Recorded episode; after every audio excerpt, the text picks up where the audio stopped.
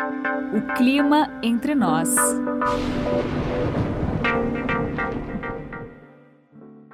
O levantamento de pesquisadores que fazem o monitoramento de seca nos Estados Unidos mostrou que, no fim de março de 2021, portanto, no fim de, do inverno do hemisfério norte, quase metade dos Estados Unidos estava com algum nível de seca.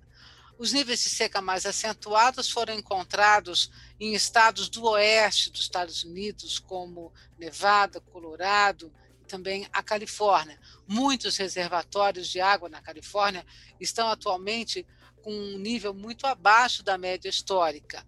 O estado de Sierra Nevada encerrou seu quinto mês consecutivo com chuva e neve abaixo da média.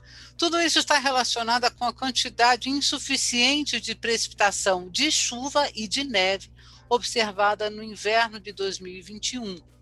Estamos entrando no outono aqui no Brasil e os Estados Unidos começaram a sua primavera mas que esse ano pode não ser uma primavera tão renovadora como poderia ser, justamente devido à escassez de água, escassez de umidade no solo. A preocupação de especialistas norte-americanos é que essas condições de seca uh, podem prejudicar o abastecimento de água, impactar de forma negativa o meio ambiente e, claro, um dos maiores receios é certamente o de aumentar a suscetibilidade a incêndios no próximo verão. Vale lembrar que o histórico de incêndios do ano de 2020 foi considerado um dos mais graves já observados nos Estados Unidos e não apenas no estado da Califórnia, onde tradicionalmente nós temos graves incêndios praticamente todos os anos. Para falar sobre os motivos que acarretaram esta seca em muitas áreas dos Estados Unidos e essa preocupação com o aumento do risco de incêndio, o podcast O Clima Entre Nós conversa agora com Leila Carvalho.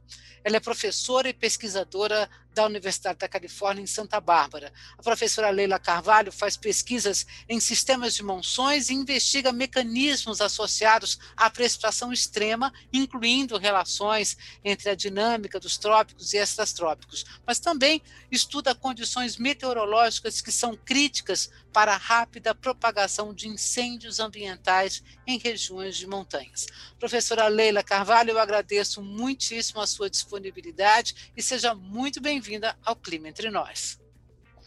Obrigada, Jo. É um prazer estar conversando com vocês. Eu sou super fã aí da Clima Tempo e fico feliz de, de bater um papo aí, esclarecer alguns assuntos interessantes.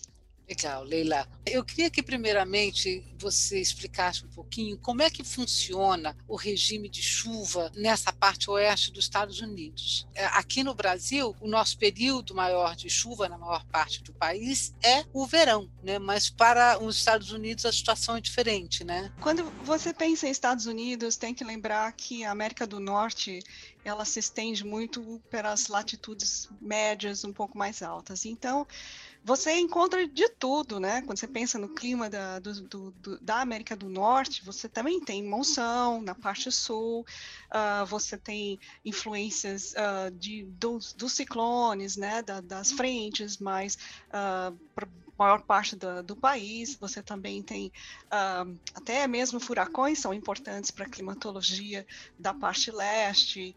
Enfim, o clima é bastante variado aqui. Né? O oeste dos Estados Unidos uh, quando você pensa assim, uh, Califórnia, Oregon, Washington, um, é bastante estendido ali para a parte norte. Então, Uh, na parte norte, recebe mais essa influência frontal, parte do sul da Califórnia é muito mais seca. E a precipitação, ela é precipitação de inverno e ela é normalmente mal distribuída. O que quer dizer isso? Você tem muita chuva em poucos dias. Né? Isso é normal. Mas essa estação foi muito pior, uh, tem sido nos últimos anos, com exceção de 2019, 2020, nós tivemos uma estação ainda mais mal distribuída, muito mais, né, poucos eventos extremos para todo esse inverno aí chuvoso. E a parte norte ficou também bastante seca esse ano, né, a parte norte da, da oeste norte. E a gente está vendo mais essa tendência aqui para o oeste em geral. Houve muito frio, as temperaturas foram bastante frias, mas, um, mas pouca chuva. Né? Leila, quando a gente fala então assim nessa parte oeste dos Estados Unidos, a maior precipitação vem na forma de chuva ou neve? Uh, depende de onde você estiver. Tá. Uh, neve uh, sempre acontece nas partes mais altas, as montanhas são importantes. Então, você falou da Sierra Nevada, pelo próprio nome, né? Uhum, é, uhum. É, a, a, topografia uh, é importante na hora de você ter neve ou chuva, né?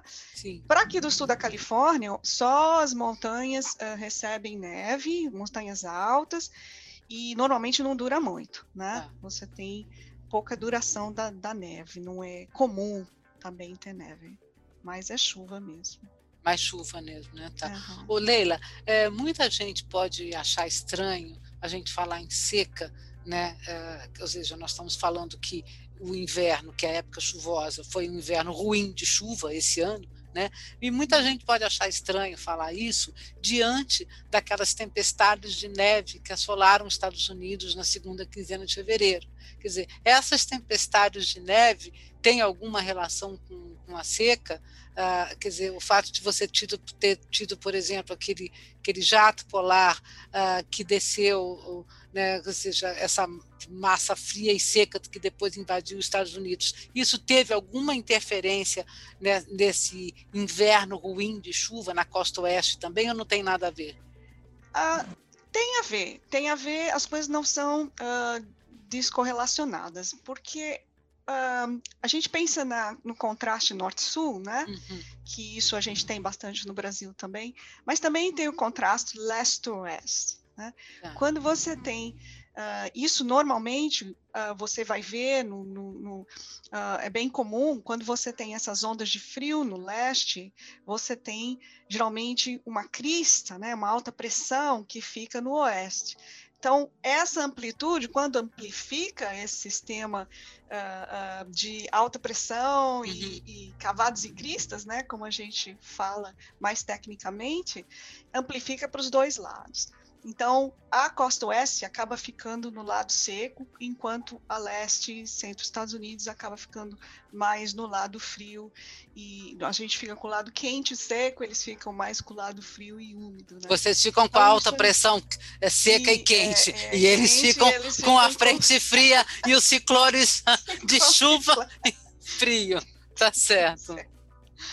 Então, é, é, é bastante dividida a, coisa aqui, leste-oeste também. Ou seja, no fundo, essas ondas de frio extremas que assolaram a costa leste, o centro-leste dos Estados Unidos, eles acabam, elas acabam induzindo uma subsidência maior na costa oeste e, portanto, aumentando a secura do ar, né? Sim. Uh, quando esses sistemas aconteceram, obviamente, eles propagam de oeste para leste, né? Sim e se amplificaram ali com uma, um ar ártico, do Ártico, que veio uhum. direto e muito forte até o sul. E, e, houve muito vento aqui. Nós tivemos um inverno bastante com muito vento, porque os gradientes, né, essas diferenças foram muito fortes. Temperaturas, imagino. Temperatura foram muito uhum. fortes e também pressão, então a gente teve uh, um inverno bastante com muito vento, o que também acelera muito a evaporação também, né? Nossa, aí fica mais seco ainda. É, mais seco ainda. Então, uh, tem sido assim, essa estação tem sido anômala também nesse sentido, de, de muito vento. Nossa, é muito louco. Agora, o Leila, nós sabemos que na costa oeste dos Estados Unidos, né, ela é banhada pelo Pacífico. Portanto, você tem aí é, as influências de fenômenos como El Ninho e Laninha. O que é bom para a chuva aí na Califórnia ou na costa oeste dos Estados Unidos? Né? Que, quem é que traz a chuva? É o Laninha ou, ou é o Ninho? Bom, definitivamente a menina não faz muito bem para a gente aqui. O menino, o El Ninho, normalmente traz uh, mais chuva porque ele muda a posição do jato, né? Como ah. você falou. Uh, não durante toda a estação, mas em geral ele, ele causa chuva alguma parte da estação de inverno, né? Quando ele tem o pico da, do El Ninho. A laninha, definitivamente, ela é, ela é contra a chuva aqui, né? Então, anos de laninha uh, são associados, bem associados com seca. A gente não espera ter mesmo muita chuva durante essa época. Às vezes consegue ter mais chuva quando tem a Madden Julian, né? Que tá. e, e, que foi o caso aqui nesse inverno, mas uh, aí quebra esse, essa situação aí de, de move esse, esse, bloqueio, né? Move essa alta um pouquinho fora da gente aqui.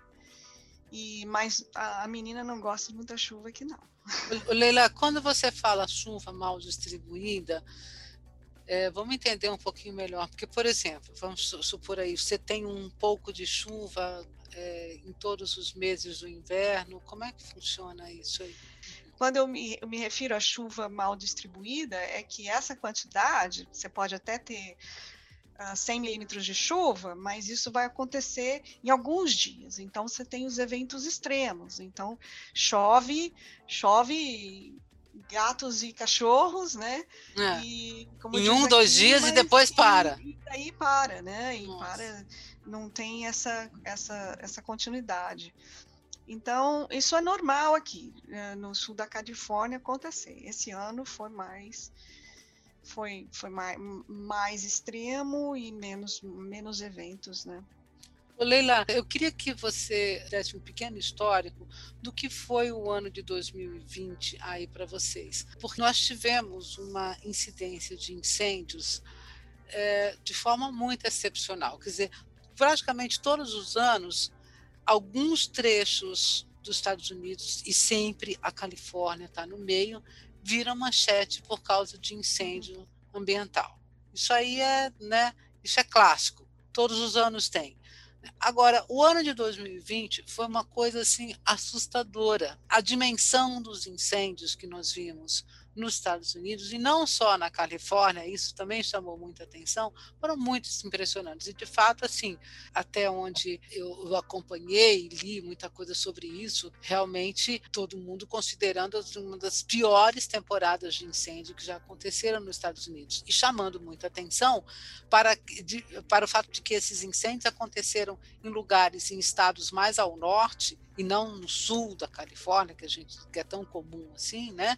Ah, onde normalmente você não tem esses incêndios todos, até por, por ser uma região mais úmida. Né? Então, eu queria que você fizesse assim, um pequeno histórico do que, que foi esse ano de 2020 ah, em termos de chuva e assim, e se você conseguisse explicar para a gente o, o que que detonou tanto incêndio assim de uma forma assim tão espetacular que foi o ano de 2020. É, o ano de 2020 quebrou recordes em muitos sentidos, em muitos lados, tanto na área quanto na intensidade desses incêndios, poluição ambiental. Um, foi realmente um, um, ano que quebrou esse recorde. Quando você pensa em incêndio, você tem que pensar um, várias coisas, né? O que, que é um incêndio? Qual, quais são os elementos do incêndio? Uh, eles chamam do triângulo do incêndio. Triângulo do incêndio é a meteorologia, né, isso é importante, sem meteorologia, os ventos, a temperatura, a umidade relativa baixa, é importante. Outra parte do triângulo são os combustíveis, né, o hum. que vai queimar. Você tem incêndio, você tem que ter material para queimar. E a outra parte é a topografia. Isso também é uma parte importante para a ocorrência de incêndios. Incêndios são naturais, são processos naturais. As, uh, contrário do que se pensou, e isso também acabou sendo um problema aqui no Oeste por mais de 100 anos, uh, toda a política aqui era muito de sempre apagar os incêndios. Né? Nunca se deixava que os incêndios queimassem, tivessem um processo natural para preservar, para preservar os ecossistemas, os animais, as plantas, etc.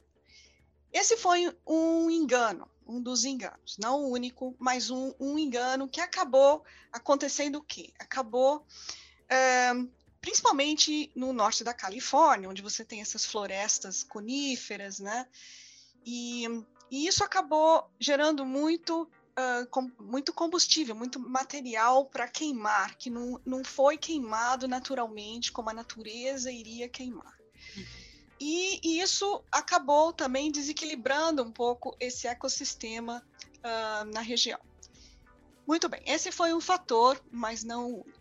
O outro fator que foi importante, quer dizer, você tem muita, uh, muito combustível lá crescendo. Mais um fator que a gente não pode esquecer, que foi e tem sido muito importante nessa, nesses incêndios que a gente tem visto é também a mudança climática. Por que isso? Uh, o que aconteceu em 2020? Nós temos em todos esses últimos, essas últimas décadas, temperatura tem aumentado, o número das heat waves, né, das ondas de calor, tem aumentado muito aqui. Então você imagina, você tem uma semana, de temperatura chegando a 40 graus, passando dos 40 graus, e no norte da Califórnia, quebrando recorde atrás de recorde, atrás de recorde, atrás de recorde. Isso acabou também tendo um grande papel em alterar o ecossistema, em primeiro lugar. A umidade da vegetação diminui drasticamente. Sim, a evaporação. A mortalidade da da população de vegetação aumenta, porque há um desequilíbrio até da natural dos insetos, né, dos besouros, que eles acabam não, não passando um ciclo completo, eles estão matando as árvores. Então, tudo isso junto, e principalmente no norte da Califórnia, isso tem sido um fator. Mas também tem o aspecto humano, que a gente não pode esquecer. Muitos desses incêndios que acontecem aqui, assim como no Brasil, eles são é, causados pelas pessoas e também as pessoas influenciam indiretamente, porque elas estão morando em lugares onde elas não deveriam, certo? Ou estão ocupando áreas que são é, muito é, vulneráveis a incêndio, próximos de montanhas, de vales, de canyons, né? Essas regiões, e aí a gente pensa no, no triângulo, né? Do, do, outro lado do triângulo, que é a meteorologia, são os ventos, são, são as temperaturas uh, altas, mas também os ventos fortes. E essas pessoas, então, vão ocupar esses lugares, modificando o uso da terra e criando mais uh, probabilidade de, de incêndios. O que aconteceu esse ano? Então, foi uma combinação de fatores. Primeiro, uma onda de calor atrás da outra. Eu tenho moro aqui faz faz 10 anos. Nunca vi tanto calor na minha vida. Vivi no Brasil, né? A maior parte da minha vida no Brasil. Não sabia o que era temperatura acima de 40 graus, para ser sincera. 40 graus aqui na costa, no vale, um pouco mais para dentro da Califórnia, temperaturas superaram, chegaram temperaturas quase próximos de 50 graus, em lugares até próximos daqui. Então, uma coisa assim absurda, absurda. E aí, o que aconteceu? Uh, depois de uma, de uma onda de calor, houve também, isso é uma coincidência, uh, houve um, um, furacão que se propagou ali mais bem mais para o sul, né? Não, não, não, chegou aqui perto, mas ele, ele, ele acabou se propagando para oeste e ele veio a, a umidade que esse furacão produziu acabou subindo com uma pluma de umidade, acabou subindo aqui para o norte da Califórnia. E aí essa pluma de umidade gerou muita convecção. Só que estava muito seco. Então o que aconteceu? Houve convecção, houve a descarga elétrica, muita descarga elétrica nas montanhas, né? Agora junta os fatores: uhum. convecção, descarga elétrica, seca, montanhas. E alguém jogou seca. um monte de faísca lá. É, faísca pelo, pelos raios. Sim, pelas nuvens, sim. Jogou e, e aconteceram vários ao mesmo tempo. Nossa. Então o que aconteceu? Foram vários focos de incêndio e um emergiu no outro. Isso foi um fato ficou fora do controle em termos de combater, porque obviamente existe um combate, tem que acontecer, porque as pessoas, né, pessoas e, e estão acima de tudo, né? Então houve um, obviamente um combate aos, a esses incêndios. Só que no meio dessa história começou a ventar, né, os ventos de montanha que são muito comuns em todas essas regiões de montanhas que a gente sabe que existe em todo lugar uhum. do mundo. E aí eles pioraram a situação. Isso foi no norte da Califórnia e criou o mega, giga uh, uh, incêndio.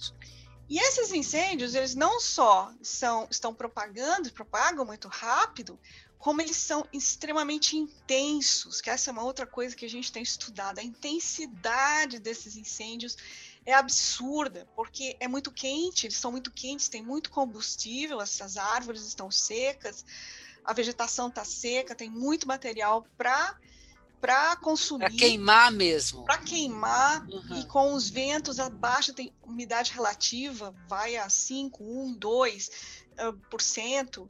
E, e com os ventos, uh, esses incêndios formam seu próprio tempo, né? Sua própria meteorologia do incêndio. Uhum.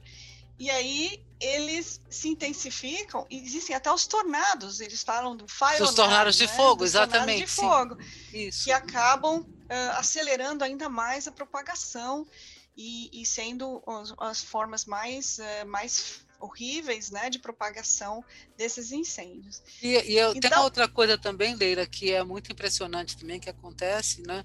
Acho que aí também deve ter tido essas coisas, que, que é a formação de, de pirocumulonimbus, né? Uhum. Porque aí você acaba tendo a, a detonação de, de, mais descargas elétricas, porque a piro também consegue dar descargas elétricas, e aí você está no meio daquele fogo todo e ainda jogando mais centelha né, explodindo ainda mais os incêndios. Isso é uma coisa muito interessante que você falou, porque uma coisa é você ter, por exemplo, uma propagação de incêndio numa uh, um incêndio que começa, por exemplo, numa vegetação de rasteira, onde você tem pouco material disponível para queima. O que não é, acontece aqui, ao contrário aí, né? Você tem muito material disponível para queima, né? Essa vegetação mais rasteira, por outro lado, ela faz o fogo propagar mais rápido né? Porque você imagina, você tem uma árvore pegando fogo, você tem uma grama pegando fogo, então o fogo sobre a vegetação mais rasteira, ele tende, se a vegetação está seca, uhum.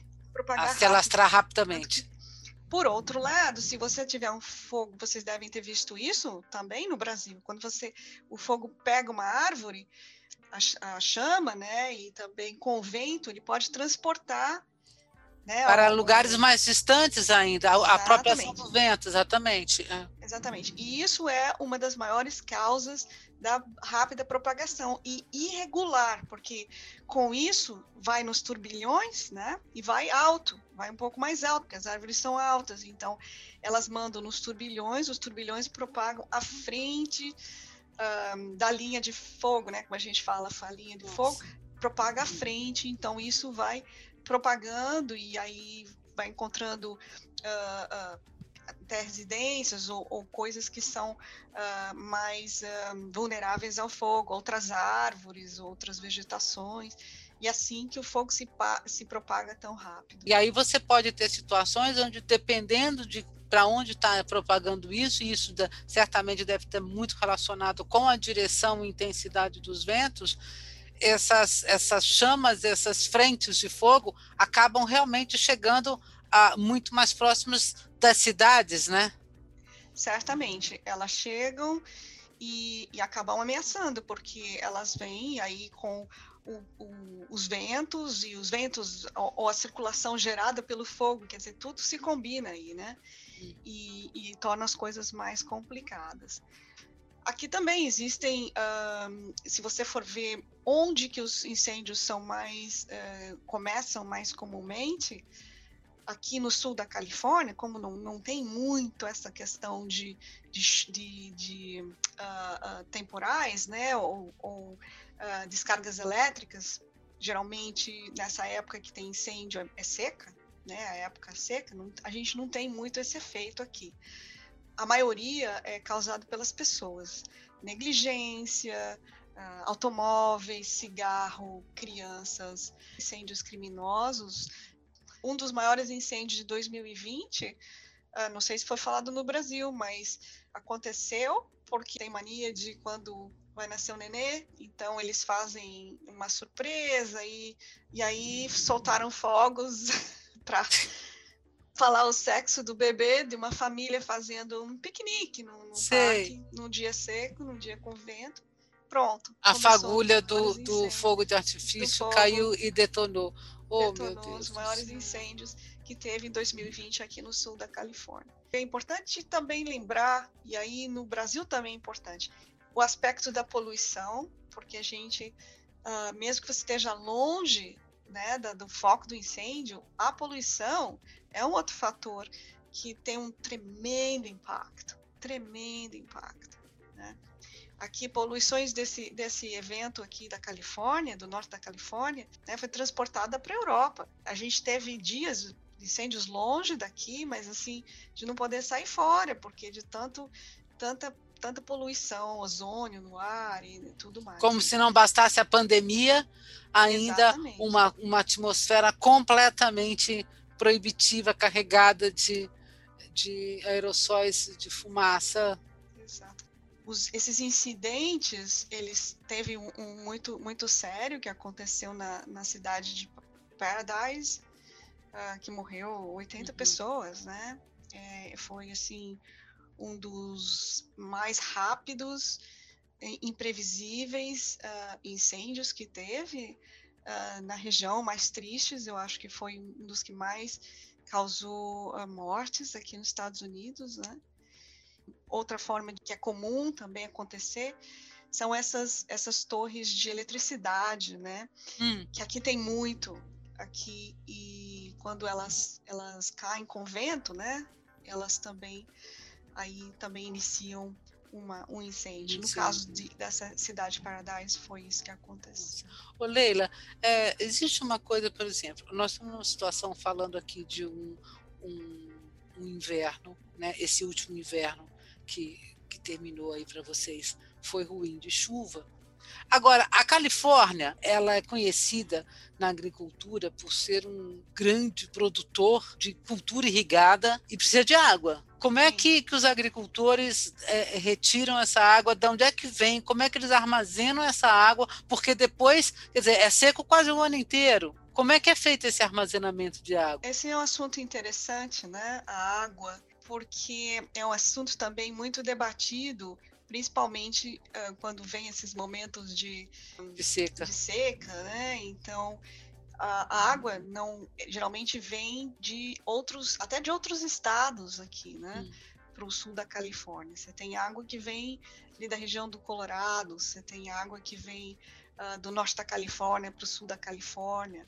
Então existe uma certa disputa mesmo, né? Qual quem tem direito à água, né? E a gente tem alguns reservatórios locais uh, que abastecem a região, eles uhum. acumulam a água e, e é utilizada então para consumo local. Tá. Uh, para agricultura realmente vem uh, vem de fora. Também tem explorações uh, de, de água subterrânea, né? Isso também acontece que também é debatível, né? Porque a água subterrânea também depende de como você explora, de um lado falta para o outro, né? E pode então, acabar, então, né? Água subterrânea também, você né? vai usando, usando, chega uma hora que você vai exaurindo o sistema e ela não é capaz mais de se refazer. Né? Exatamente. Né? Quer dizer, a, a, isso é uma coisa complicada quando você fala de, de, de, de, aquífero, porque a reposição é lenta, né?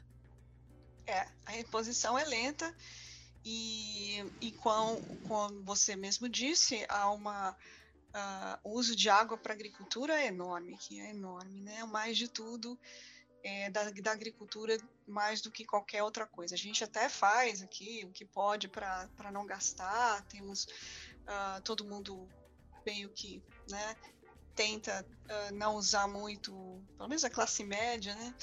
Não usa, tenta ser mais racional a forma de, de ter a nossa uso de água, por exemplo, para os jardins ou para as plantas, né? Tem plantas resistentes à seca, nós mudamos tudo aqui, inclusive, né? E todo mundo, a maior parte das pessoas, porque a água acabou também ficando um bem, um bem caro, né? Uhum. É um bem precioso. Então, é, existe todo um cuidado. Mas você tem razão, a gente não tem um armazenamento nas casas de água, que a gente tem a garrafa d'água, se falta água aqui, a gente tem água para beber, né? Ah. Não tem água para torneira pra não tem. consumos não não tem, né? Não tem caixa d'água nas casas. O que é muito interessante, né? Você pensar assim. Já gente... tem algum racionamento oficial hum. declarado? Até o momento não. Ainda aqui se espera muito, sabe? Para esses, tá. esses racionamentos acontecerem, na minha opinião se espera muito e particularmente porque a gente não vai contar com chuvas mais. Até Então. o fim desse ano não tem mais chuva. Vamos falar exatamente disso. Olha só o histórico que a gente tem. Embora você tenha tido um inverno relativamente bom de chuva de 2019 para 2020, uma série de fatores fez com que, ao longo do ano de 2020, a, a, o oeste dos Estados Unidos enfrentasse as suas piores estações de, de fogo. E agora você acabou de sair de um novo inverno, só que esse ruim de chuva. Uhum. Então, como é que vocês, que vocês estão vendo essa nova estação de incêndios que vem por aí? Eu queria que você então falasse um pouquinho do que que está sendo esperado. Com Laninha você não vai ter que se preocupar, porque Laninha se foi. Pelo menos uma neutralidade para ficar menos pior aí para vocês, né? Qual é a expectativa que vocês têm aí uh, de precipitação para essa primavera-verão que vem aí? Aqui para o sul da Califórnia, nenhuma. É, no verão, o, o, sul, a parte de San Diego, é capaz de ter um pouco de chuva da, das monções, né, da América do Norte, acaba pegando um pouco da umidade. Na parte norte da Califórnia, as previsões são de seca, então não se espera que a situação vai ter mais sistemas frontais, quer dizer, isso, isso é a projeção de momento, né, eh, para abril, maio, junho. Um, e, e, também um pouquinho adiante está eh, é, dizendo está tá projetando seca no norte da Califórnia. Então, não vai também esperar mais sistemas frontais que poderiam trazer um pouco de alívio nessa parte do norte da Califórnia. No sul, para grande parte do sul, a gente já não espera mesmo. Então, já está fora da estação chuvosa, já não vamos esperar chuva até até novembro, dezembro, se o, se o El Niño ajudar um pouquinho, talvez traga um pouco de chuvas. Queria que você falasse um pouquinho, então, da dinâmica desses incêndios. Como é que eles começam? E aí, como é que vocês estão, estão trabalhando para estudar e para mitigar esses incêndios? Várias coisas você tocou importantes, né? Uma é a meteorologia, claro que quando você fala assim, bom, então o que, que vocês estão esperando? a gente sempre espera o pior e se prepara para o melhor, pro, melhor e tenta se preparar, né? Uh, as, a estação uh, seca, a estação de incêndio, ela é o ano inteiro, né? Ela ocorre o ano inteiro, né? Então, não é dizer que aqui tem estação, começou a estação de incêndio. Isso não é verdade. Ela fica um pouco pior obviamente, à medida que você vai caminhando mais para o verão, né? Verão e principalmente o outono, aqui no sul da Califórnia, em muitas partes do norte da Califórnia também. Porque aí vem a meteorologia que tem a ver com esses ventos de montanha. Então, existem alguns sistemas de vento que acontecem que afetam grandes áreas uh, aqui na Califórnia. Um deles é o, é o vento chamado Santa Ana. Santa uhum. Ana é um tipo de vento que acontece aqui, que afeta muito aqui a, a bacia da, de Los Angeles. Então, toda essa parte do sul da Califórnia, San Diego, uh, toda essa parte que você mais famosa aqui da Califórnia, que, que a gente ouve muito falar, possivelmente, porque vários incêndios aconteceram por causa desse Santa Ana. Isso acontece nos meses de outubro, novembro, dezembro. Ô Leila, o, o vento de Santana, ele é um tipo de vento adiabático, não é isso?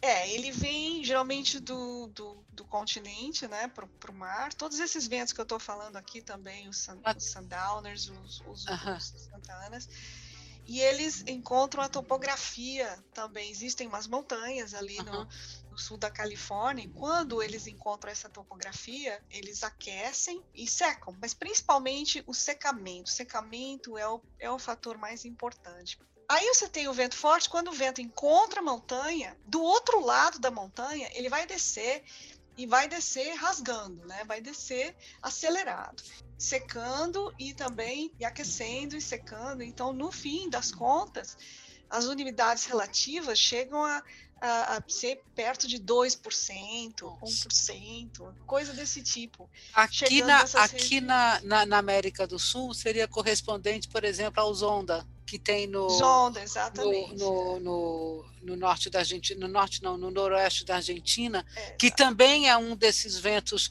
extremamente complicados, detonadores de incêndios uh, perigosíssimos, né? No, na é. parte oeste, noroeste da Argentina aqui para Santa Bárbara, né? Eu moro aqui em Santa Bárbara, é uma região um pouco diferente, tem uma geografia um pouco diferente. O principal sistema de vento a gente chama de sundowner, porque ele, ele tende a acontecer, a intensificar no fim uh, da tarde, nesse horário aqui. Agora nós somos sete da noite aqui em Santa Bárbara. Então é, é quando esses tem condições para esses ventos, eles se intensificam uh, assim que o, sol se põe, e aí pela noite tendem a ser muito fortes durante a noite. Esses são os maiores vilões dos incêndios aqui nessa região. E também na parte norte do, do da Califórnia, ali para onde tem, tem as Sierras, uh, tem alguns sistemas de vento que eles chamam uh, Diablo, uh, Winds, e tem outros tipos de vento também que são importantes, tendem a acontecer também mais no outono. Bom, esses são os sistemas de vento que a gente se preocupa. Nossa pesquisa aqui tem feito, uh, que a gente tem feito, tem tentado compreender uh, esses sistemas de vento, entender, melhorar a previsão desses sistemas de vento, porque, uh, obviamente, eles são os, os vilões meteorológicos, né? Dessa, desses incêndios. Graças à meteorologia, a gente, a gente foi salvo, vou dizer salvo mesmo, por um, um, incêndio que poderia ter causado muito, muito estrago aqui em Santa Bárbara. E isso aconteceu e uh, foi um, verão né, de 2018.